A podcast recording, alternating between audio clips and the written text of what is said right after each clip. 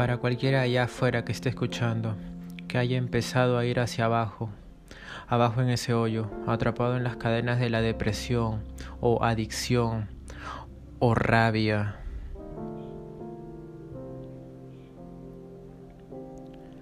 Estás atravesando un tiempo difícil, quizá estás atravesando por una verdadera depresión, quizá estás en un lugar bajo hoy porque has experimentado el peor fracaso de tu vida, estás a borde de rendirte, quizá estás aquí hoy y tu matrimonio está a punto de fracasar pronto, quizá estás aquí hoy y estás lidiando con una ansiedad a diario, ¿sabes cómo es estar en un lugar solitario y oscuro? ¿Sabes cómo es sentir que quieres rendirte? ¿Sabes cómo se siente cuando la depresión es abrumante, cuando la gente tiene las mejores expectativas de ti, pero tú estás en tu peor momento, este es tu momento de elección, este es un momento de decisión.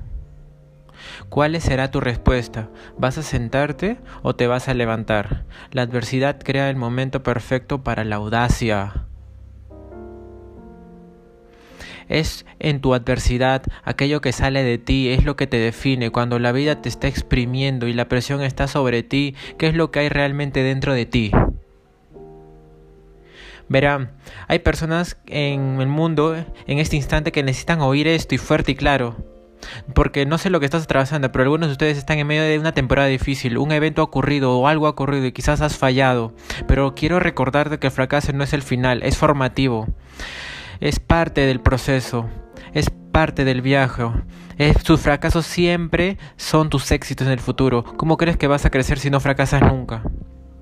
Aún así, si algunos de ustedes han fallado y han decidido que son fracasados, no, el fracaso es un evento, no es una persona. Solo porque fallaste no quiere decir que eres un fracasado. De hecho, el fracaso es combustible para tu futuro. La manera en la que creces, la manera en la que avanzas, tienes que fallar para poder tener éxito.